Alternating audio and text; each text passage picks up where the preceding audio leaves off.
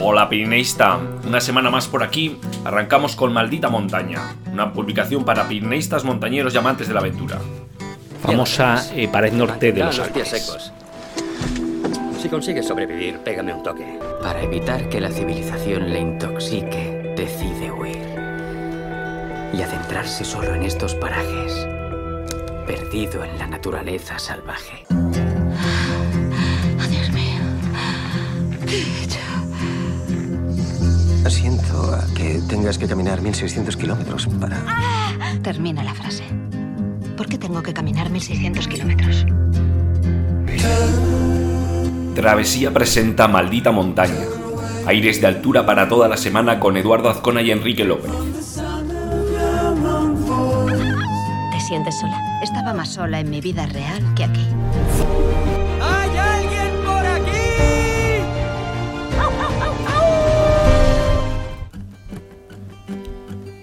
Acabamos de dejar ya enero atrás, el mes de los buenos propósitos. Y sé de buena tinta que te habrás propuesto ponerte en forma para retar a esas rutas, esas cimas por encima de los 2000, de los 3000, de los 4000 metros, yo qué sé. Pero creo que ando cerca. Vaya, que este año ibas a superar al tú del año pasado. Y como también sé que a estas alturas es fácil arrojar la toalla, qué mejor que traerte unos artículos que comentemos unos contenidos sobre el entrenamiento de montaña y grandes rutas de senderismo. Ah, y también recordatorio de las técnicas de progresión con, con crampones para que esto no sea el problema para llegar a lo más alto. Así que solo falta la fuerza de voluntad y os preguntábamos en el boletín de esta semana, ¿qué hacéis para no arrojar la toalla? Porque bueno, es fácil, ¿no? Es fácil. Pero bueno, ahí tenemos las montañas y los retos, ¿no? Para, para motivarnos. Y así comenzábamos el boletín de esta semana eh, que os traíamos. eh, bueno, el título que, que tenía el boletín era eh, Progresión con crampones. ¿Sabías que existen cuatro técnicas indispensables?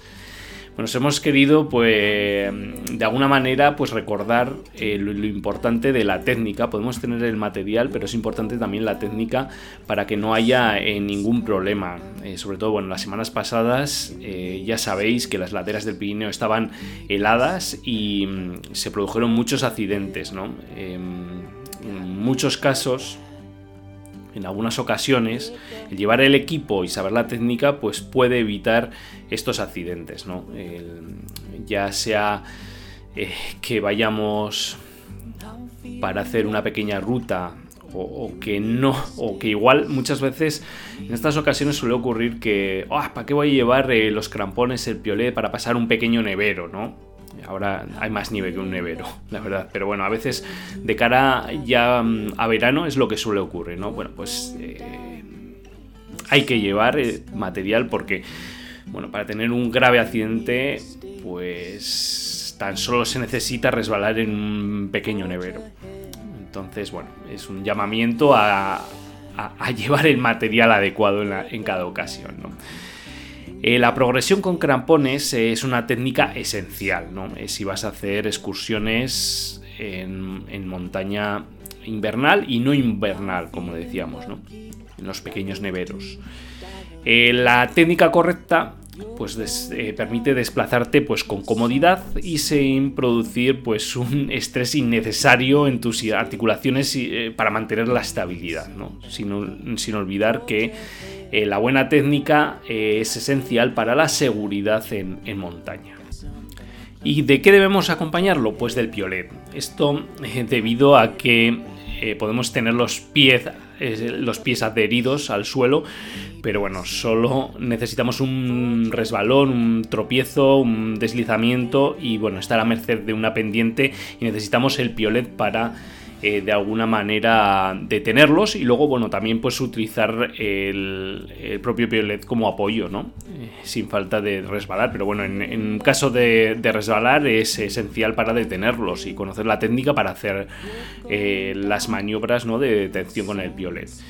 Eh, bueno, y eh, un poco volviendo a las técnicas eh, el- del uso de los crampones. Bueno, pues en el contenido que os traíamos esta semana os, hemos, os hemos recogido cuatro de ellas. ¿no? En primer lugar, la técnica francesa, que, que de alguna manera busca que todas las puntas del crampón toquen el suelo, ¿no? Y bueno, y que se vaya trazando líneas con los pies, ¿no? De igual manera es muy importante que el montañero evite dar pasos cruzados bueno, para que el cuerpo pues mantenga un buen equilibrio y, se, y tengamos de alguna manera un menor riesgo de sufrir una caída o bueno, otro tipo de, accidentes.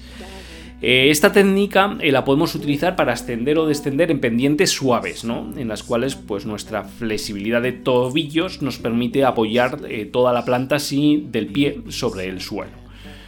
Entonces, para eh, pendientes bajas, tenemos, como os decía, la técnica francesa, con todas las puntas sobre el suelo. La otra de las técnicas que os traíamos, la técnica de pato. Esta técnica se suele utilizar en pendientes que empiezan en un nivel suave y terminan en un nivel medio a moderado. En este caso, únicamente es necesario que abras un poco los pies formando un ángulo, separando los talones y flexionando un poco las piernas. De esta manera, bueno, los pasos deben ser más cortos y se debe progresar de forma lenta para evitar también las caídas. Como os decía, esta técnica la utilizaremos en el caso de que la pendiente pues, eh, sea más pronunciada, a nivel medio o moderado. Pasamos ahora a la técnica en puntas delanteras. Bueno, esta técnica de progresión la aplicamos cuando la pendiente ya es vertical, de nieve pues muy dura, ¿no? Donde no se puede apoyar todo el pie, sino que apoyamos las puntas delanteras. Asimismo el piolet, bueno, se debe utilizar pues como apoyo para avanzar con mayor facilidad, ¿no? Y para clavarlo, ¿no? Y luego ya por último tenemos la técnica mixta, ¿no? Eh, ¿qué hablan, ¿A qué nos referimos con la técnica mixta? ¿no? Pues en esta técnica digamos que buscamos combinar el estilo francés con la extensión en puntas para que los pies y las piernas no se cansen demasiado, ¿no? La idea es que con un pie se dé un paso clavando la punta de crampón en la nieve y con el otro se dé el paso apoyando todo el pie. Así que bueno, ya veis que estas son las cuatro técnicas y que te iremos de alguna manera intuitiva, pues eh, las iremos combinando, ¿no? Esencial, conocimiento de la técnica y el equipo adecuado, como os decía. Luego, bueno, pues eh, en muchos artículos os solemos eh, hablar del, del, equipo, ¿no? Y bueno, la cuestión es que dependiendo de la actividad que vayamos a hacer, pues habrá unos crampones más adecuados que otros, ¿no? Si vamos a hacer em, corredores o caras norte invernales, pues tendremos que ir hacia unos crampones que de primeras van a tener eh, una parte de, delantera, digamos, más abrasiva, con puntas pues, más pronunciadas para clavarlas utilizando más la técnica mm, de puntas delanteras, como os decíamos. Si por el contrario vamos a hacer, bueno, pues un más clásico, vamos a utilizarlos para ir en verano, mm, hacer alguna ruta de trekking y pasar algún nevero, bueno, pues igual las puntas delanteras mm, da igual que no sean tan pronunciadas y utilizaremos un grambón pues más adecuado pues para, para caminar, digamos. Pero bueno, esencial conocer la técnica, como os decíamos. Bueno, pues este era uno el artículo que, encabezaba el boletín de esta semana. Lo que os traíamos también, y hacíamos mención en esa introducción de este espacio sonoro también, era un artículo que os llamaba, que os motivaba pues a entrenar para senderismo de gran recorrido. De alguna manera, pues estamos ya encarrilando el 2022. Y, bueno, el verano está a la vuelta de la esquina. Y seguro que en vuestras mentes están pues una o dos grandes rutas por ahí. Bueno, o, al menos una gran ruta por ahí de varios días. Y bueno, de alguna manera hay que estar entrenado, ¿no? Para disfrutarlo sobre todo, ¿no? La preparación física y mental son fundamentales si lo que quieres es disfrutar de, de la ruta evitar lesiones, calambres y la frustración que, bueno, que representa el no, no dar el máximo de uno mismo, pues por, no encontrarse físicamente bien, ¿no? En primer lugar, ¿qué es importante? Os decíamos, ¿no? En ese artículo, ¿no? La preparación mental es esencial, ¿no? Eh, de alguna manera, pues estaremos haciendo unas travesías de varios días, eh, llevaremos una mochila pesada, eh, con todo, bueno, pues el, equipo, ¿no? Que al final, pues es, peso, es... Eh, de, alguna manera estaremos horas andando, ¿no? Estaremos dándole vueltas a la mente, ¿no? Y, bueno, en una gran ruta sin duda es esencial la parte mental, ¿no? Eh, que, de alguna manera ah, nos haga que, todo fluya, ¿no? Que nos encontremos de alguna manera bien eh, eh, y que lo disfrutemos, ¿no? Yo creo que, yo diría que van de la mano, ¿no? La preparación física y la preparación mental. Si hablamos de la preparación física, de alguna manera una preparación previa, seis meses es un periodo de tiempo yo creo razonable para prepararse físicamente, ¿no? Para, una gran ruta que tengamos en mente, ¿no? Debes tener en cuenta que, mm, que bueno, hay que seguir una rutina de entrenamiento, ¿no? Te diría, si, mm, si en tu caso eh, no has frecuentado la montaña, no mm, el, trekking ¿no? de varios días, eh, crees que va a ser una exigencia muy importante físicamente, de alguna manera una visita al médico, eh, una, eh, una, visita rutinaria ¿no? que nos de alguna manera nos diga que, es, que está todo ok para hacer un, un esfuerzo de este calibre, pues sería lo adecuado. ¿no? para hacer la ruta y también para el entrenamiento previo, ¿no? Que no lo debemos, no lo debemos olvidar, ¿no? Eh, ¿Qué entrenamiento podremos hacer? Pues entrenamiento aeróbico es esencial. Eh, podemos elegir algún, otros deportes, ¿no? Como ciclismo, natación o correr, ¿no? Que de alguna manera te creará una base sólida mm, aeróbica y eh, generarán una confianza necesaria pues para la, gran ruta que vas a hacer, ¿no? La frecuencia, pues bueno, al final elige eh, un número mínimo de días a la semana para prepararte y no lo descuides, ya sean dos, tres días si es necesario, pues un, algún día a la semana o varias semanas que ya mm, de alguna manera alarguemos la preparación, ¿no? Que hagamos alguna ruta ya más exigente de unas horas, ¿no? Eso sin duda es necesario. A veces en la gran ciudad pues es más complicado, ¿no? Eh, y nuestras agendas son también aún más complicadas, ¿no? Pero bueno, eh, tenemos que sacar pues esos fines de semana, algún día, pues para hacer ya, para alargar. Si, si estamos yendo dos o tres días a la semana a correr, por ejemplo, ¿no? Eh, pues no sé, media hora, 45 minutos, ¿no? Y bueno, estamos manteniendo esa regularidad, pues habrá que intercalar eh, algún día de, tirada más larga, por así decir. Y ya igual no de correr, sino de, de, andar, ¿no? Para prepararnos para el trekking, ¿no? Que puede ser, pues, bueno, pues desde alguna salida mañanera, digamos, o ya de día entero, ¿no? Cuando ya vayamos eh, viendo la fecha de, de nuestro reto más cercana.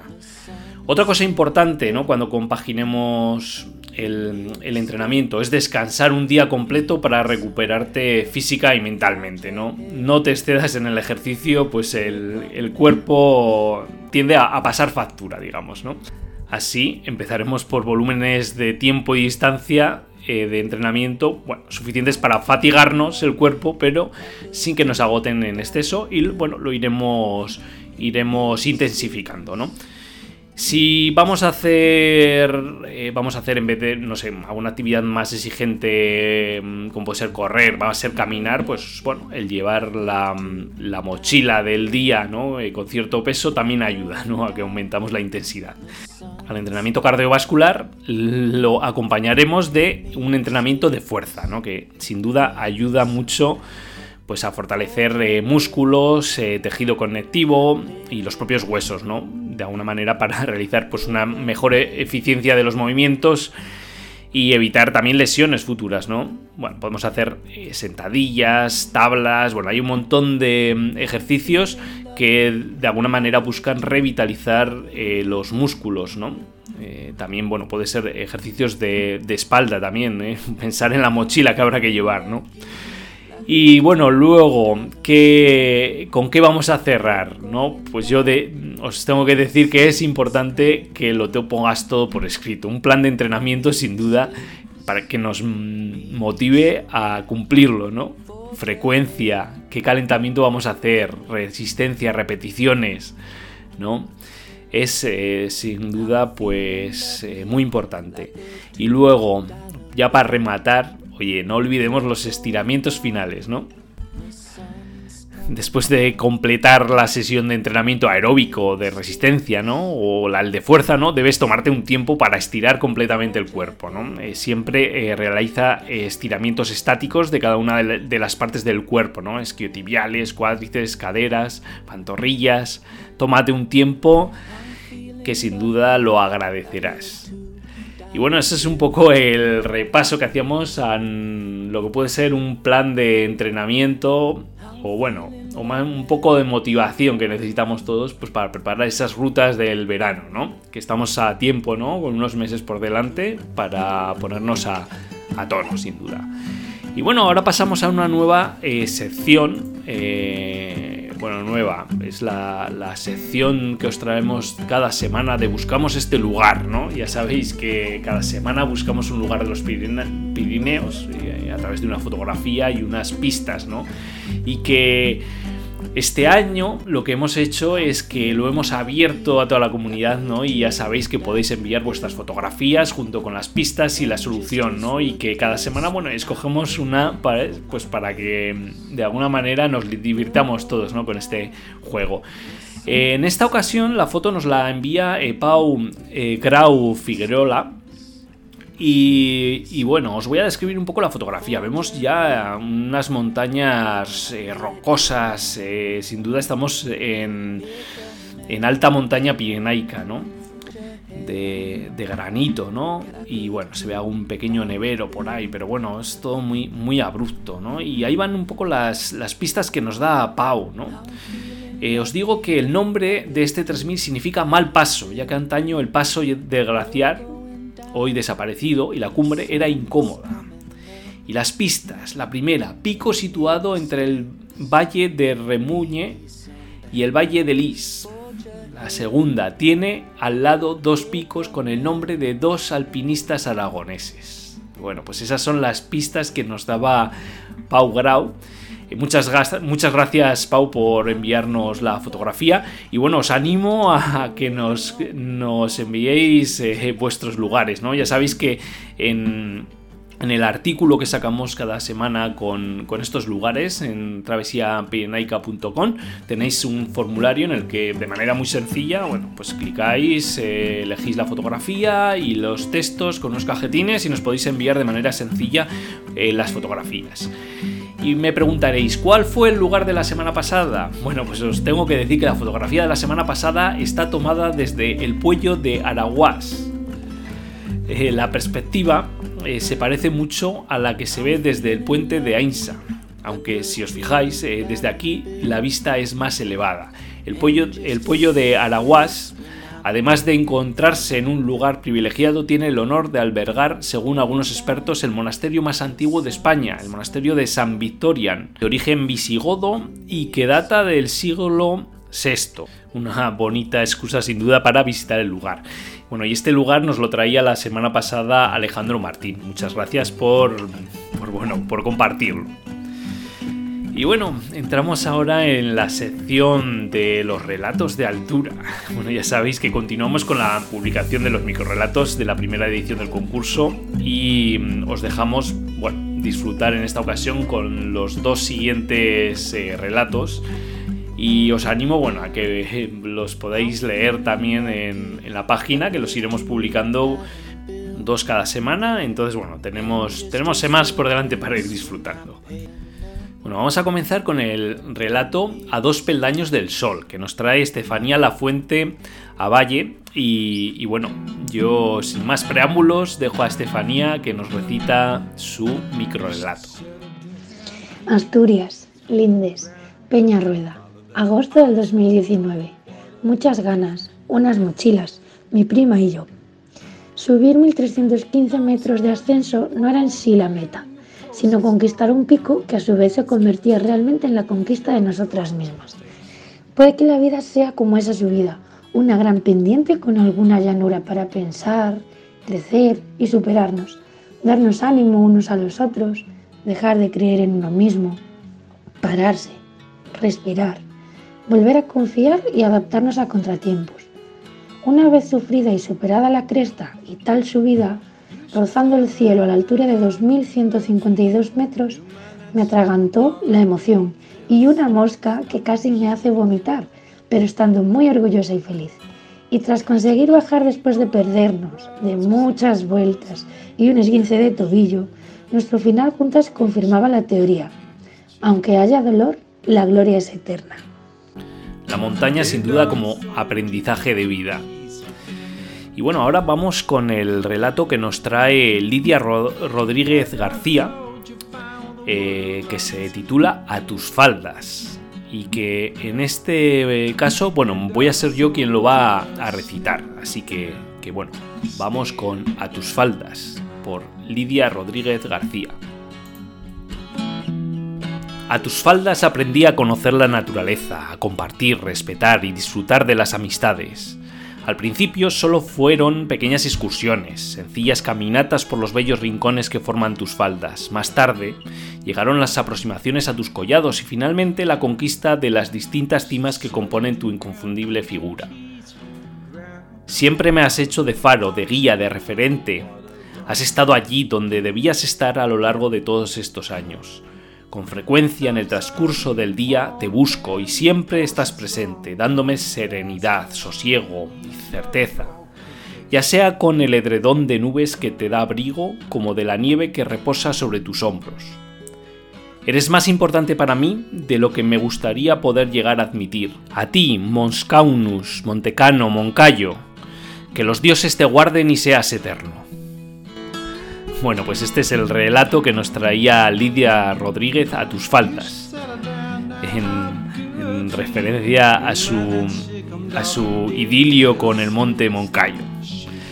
Y bueno, así dejamos atrás esta sección de los relatos de altura para entrar, ya sabéis, en las noticias, las noticias e historias más destacadas de la semana. Ya sabéis que hacemos una... navegamos por internet y por las revistas y periódicos, bueno, pues para traeros un poco una selección que creemos que os puede interesar bueno, eh, desgraciadamente la sección eh, la comenzamos con una tragedia, la que ha ocurrido en el Cerro Torre. Eh, una avalancha de roca y hielo alcanza a Tomás Aguiló y Corra Peste en el Cerro Torre, acabando con la vida del segundo.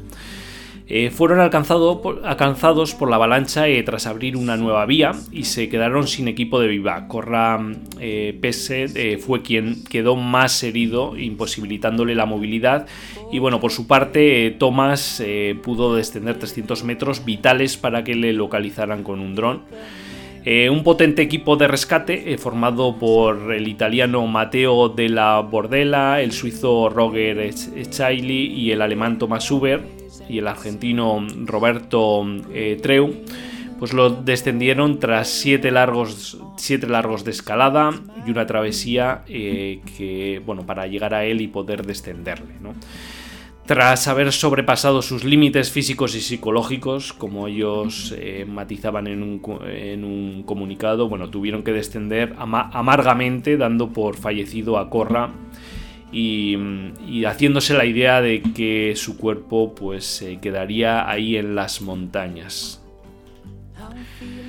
en los Alpes, eh, bueno, pasamos ya a los Alpes eh, con, con, noticias más positivas. En los Alpes la acordada del grupo militar de alta montaña, francés, Leo Villon, Sef eh, Ratel y Benjamin Bedrines, eh, que recordaréis de la semana pasada, bueno, pues han escalado la directa eh, a Miti a las Grand Horaces. Eh, recordar que la semana pasada os contábamos que conseguían superar en alpino y en invierno la directísima Harlin al Eiger.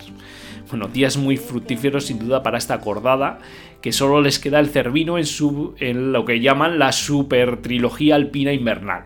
a estos dos itinerarios le sumarían si aún les quedan ganas, la, como os decía, la del Cervino. Bueno, y de recalcar ¿no? que eh, los dos itinerarios que han realizado lo han hecho por vías directas, ¿no? de gran dificultad técnica, y en hibernal, ¿no? Y en estilo eh, alpino, como os decíamos. Bueno, otra de las noticias que os traíamos, o bueno, un reportaje, era que Era los 250 días de escalada con 90 primaveras de María Kilt. Eh, bueno, pues eh, María tiene 90 años y sigue escalando eh, a través de Austria, Francia, España y Croacia. Y ella dice, ¿no? La primera razón por la que escalo es por mi mente. En su juventud fue una de las primeras mujeres en abrir rutas alpinas en 1960 y 70, junto con su marido, que le dejó en 2008 en un accidente una fuente de inspiración sin duda, eh, junto con otros ejemplos como Carlos Soria o Marcel Reni, que bueno, que seguía escalando a los 98 años. Y bueno, os hablábamos también del solo invernal al Everest de Jos eh, ¿no? Eh, y os compartíamos de nuevo el vídeo con esos vientos huracanados, ¿no? Eh, seguía en el pueblo de Lobuche esperando a, bueno, a que pasaran ese periodo de grandes eh, vientos, ¿no? Y todavía estoy esperando un mejor tiempo, decía. Se me ocurre que probablemente podría pasar un tiempo antes de que tenga sentido volver a subir. Bueno, pues que sepáis que ya parece que ha decidido subir y aunque dan nieves, pues bueno, va a ir al campamento 1 pues sobre todo para no ir perdiendo aclimatación, porque la verdad que están siendo pues un periodo mm, muy largo eh, que eh, sin estar en altura y de alguna manera tiene miedo de perder la aclimatación, pues que ha ido consiguiendo en el último periodo, ¿no? Y bueno, ya cerrábamos hablando de que Chicón y su equipo, bueno, que vuelven a la carga en el Manaslu invernal. Eh, tras llegar al campamento 1, se encuentran en el campamento base, bueno, con motivación pues para plantar cara a la montaña. Y comentaban, él, abro comillas, hay que ir día a día, todavía tenemos todo febrero por delante y soy optimista, pero no me quiero pasar. Si la montaña nos da una tregua, vamos a intentarlo. De eso no tengo ninguna duda. Está siendo un invierno muy duro y con mucha nieve, pero nos agarramos a estos pronósticos positivos. Esperemos tener más suerte en esta segunda parte de la expedición. Bueno, ahora mismo estaba nevando copiosamente en el campamento base y las últimas horas pues las han pasado eh, moviendo nieve, por así decir. Y compartía el propio Chicón bueno, unas fotos en, en, su, en su Twitter en la que se veía un poco la, crudeza y la dureza de, del invierno en el campamento base del Manasu. Y bueno, ya vamos un poco cerrando, ya sabéis que lo hacemos con una fotografía, ¿no? Una, imagen visual que os la transmito yo eh, aquí por las ondas, por así decir. Y en este caso es una, una fotografía que, que transmite una atmósfera mística, ¿no? De un amanecer sobre el Pic Midi du Os podéis imaginar, ¿no? Una, atmósfera, bueno, con esas típicas eh, nieblas, ¿no? Y es la fotografía que nos trae Flori. Eh, con el, bueno, es el eh, usuario FloFlo en Instagram. Bueno, muchas gracias por compartirnos la fotografía, que la verdad, bueno, pues sirve un poco de inspiración también para conocer nuevos lugares para toda la comunidad. Eh, ya sabéis que nos podéis compartir eh, fotografías eh, utilizando el hashtag Travesía Pirenaica o etiquetándonos en arroba Travesía. Y bueno, así vamos ya cerrando este espacio sonoro. Ha sido un placer como siempre y que, bueno, os envío un abrazo y que nos vemos la próxima semana. Hasta luego familia. Y como decía Jack Kerouac, porque al final no recordarás el tiempo que permaneciste en la oficina o arreglando tu casa, ve y escala esa maldita montaña.